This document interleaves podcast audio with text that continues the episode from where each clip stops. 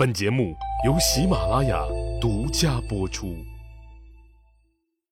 上一集里，我说到了函谷关的事儿。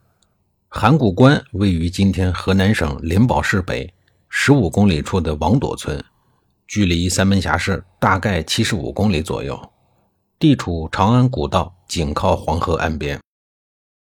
函谷关位位于洛阳至西安古道中间的涧谷之中，深险如寒，故称之为寒谷。此关关城东长约八公里，关道仅能容一辆车通行。一夫当关，万夫莫开这个词最早就是从这儿来的。再结合我们前面所说的秦岭与黄河，就会明白天险是动不了脑筋的。如果你想从中原大地往西边打，这块地方是必须攻克的难关。如果你从西边想出关中去逐鹿中原，这个地区也是你必须要面对的最大的一道坎儿。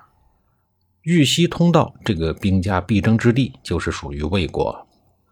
换一句话说，占据了豫西，就打开了关中的大门，使八百里秦川门户洞开。后来的秦国拼了老命也要占据萧韩地区，原因就是在于此。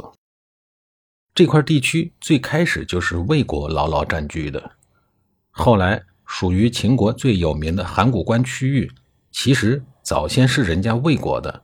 被秦国人给生生抢走了，而此时的秦国像是嗓子眼被人家系了一根绳子，随时随地有断气的可能，真的是大气也不敢喘，相当的难受。河东、河内、河西、河外，魏国占领了这四个地方，实力冠绝天下，地形塞天下之咽喉，是真真正正的中神通。魏国在当三晋老大初期的时候，除了抢在赵国前面把中山国给吞了之外，就只和秦国发生了军事摩擦，而剩余的精力则全用在了内功的修炼上。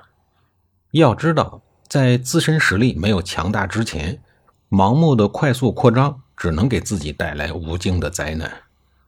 魏斯非常善于审时度势，他深深的知道。自己的国土位置实在是太好了，觊觎之人比比皆是，所处的周边环境又很复杂，稍有不慎就有可能遭到围攻，面临亡国的危险。因此，他极为谨慎地处理着和赵国、韩国的关系。韩国见魏国内力强大，国势兴隆，于是跑过来对魏斯说：“咱们两家联合吧，灭掉赵氏，然后平分赵国国土，你看怎么样？”魏斯对韩国说：“不行啊，赵国是我的兄弟。”没过多少日子，赵国也跑过来，悄悄地对魏斯说：“咱们两家联合吧，灭了韩国，咱们两家平分韩国国土，你看怎么样？”魏斯对赵国说：“不行啊，赵、韩都是我的兄弟。您是不是以为他真的把这两个国家当兄弟了？你千万不要当真啊！以后该打的时候，一个都不会落下。”只是呢，现在还不适合打他们，因为在当时三个国家都是封闭在原来晋国的土地上。这个时候如果打仗的话，会消耗自身的实力，也会增加别的国家进攻自己的危险。既然有危险，又何必启动战争的按钮呢？所以魏斯用同样的方式拒绝了双方，双方都不得罪，也都不偏袒。在这个游戏中。赵、韩两国的思维就显得很简单，他们都觉得魏国实力强大，只要我能联合魏国一起攻打对方，我就可以称霸一方了。其实魏斯拒绝的时候，他的心情应该是非常复杂的。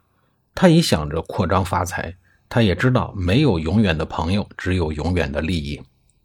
两千两百年以后，英国首相帕默斯顿曾经轻描淡写又振聋发聩地说出了这一句。外交上的至理名言，但是贪欲就像是一头猛兽，你如果驯化不了它，必然会被它吞噬。魏斯如果当时拒绝的不好，很容易被韩赵两国联合起来进攻自己。而魏斯这次处理的就非常的艺术，他对双方说：“你们是我的朋友。”这让他树立了仁义的形象，占领了道德制高点。也让两个国家都没有感觉被魏国孤立。因此双方谁也不肯起头去侵犯魏国。而且因为魏斯说都是自己的兄弟，时间久了，对于其人品的赞同，韩赵两家朝拜魏国的概率还是挺大的。当然了，枪杆子出政权，前提是魏国的实力也要强大。其实，综上分析来看，韩赵两国实际应该是差不多的，谁拉上了魏国，谁能赢的几率就会大一些。所以，韩赵两国形成了一种制衡，而魏国和两国之间都交好，顺理成章的成了中间的枢纽，也就是老大。这次拒绝真是一个高超的技术，不得不说，魏斯的手腕真是了得。所以说。在别人提出不利于自己利益的时候，不要害怕拒绝人。一个情商高的人都是非常善于拒绝的人，但是一定要记住，要艺术的拒绝。通过这两次的拒绝，三家出现了难得的和平局面。赵、魏、韩暂时放弃了内斗，各自走上了发展的道路。公元前三九七年，魏国近百年霸业的开创者魏斯病重了。在敲定接班人这件重大事情上，魏斯和他的儿子魏姬共同给后人诠释了学习文化知识的重要性。魏斯的大儿子魏姬按照礼法应该被立为太子，但是魏斯看中了他的能力，不看重他的为人，所以一直想立小儿子魏素为太子。当年岳阳攻陷了中山国以后。魏斯就毫不犹豫地把能力强的大儿子魏姬封到了中山国，让他去管理新征服且不太好管理的中山国。这一年又一年的，转眼三年就过去了。这期间，魏斯倒是铁了心，从来不提这个被他下放的大儿子。魏姬可就不一样了，一来害怕属于自己的皇位丢失，二来父亲毕竟是父亲。作为长子，总不能一直不联系老爹吧？同样着急的还有魏姬的老师赵苍堂。于是两个人日夜的谋划，终于赵老师想到了一个比较完美的计划。他向魏姬建议说，让自己出使前往中央朝廷去慰问一下魏斯，顺便呢打听一下政治风向。一来到宫门前，果不其然，宫廷卫士一把就挡住了赵老师。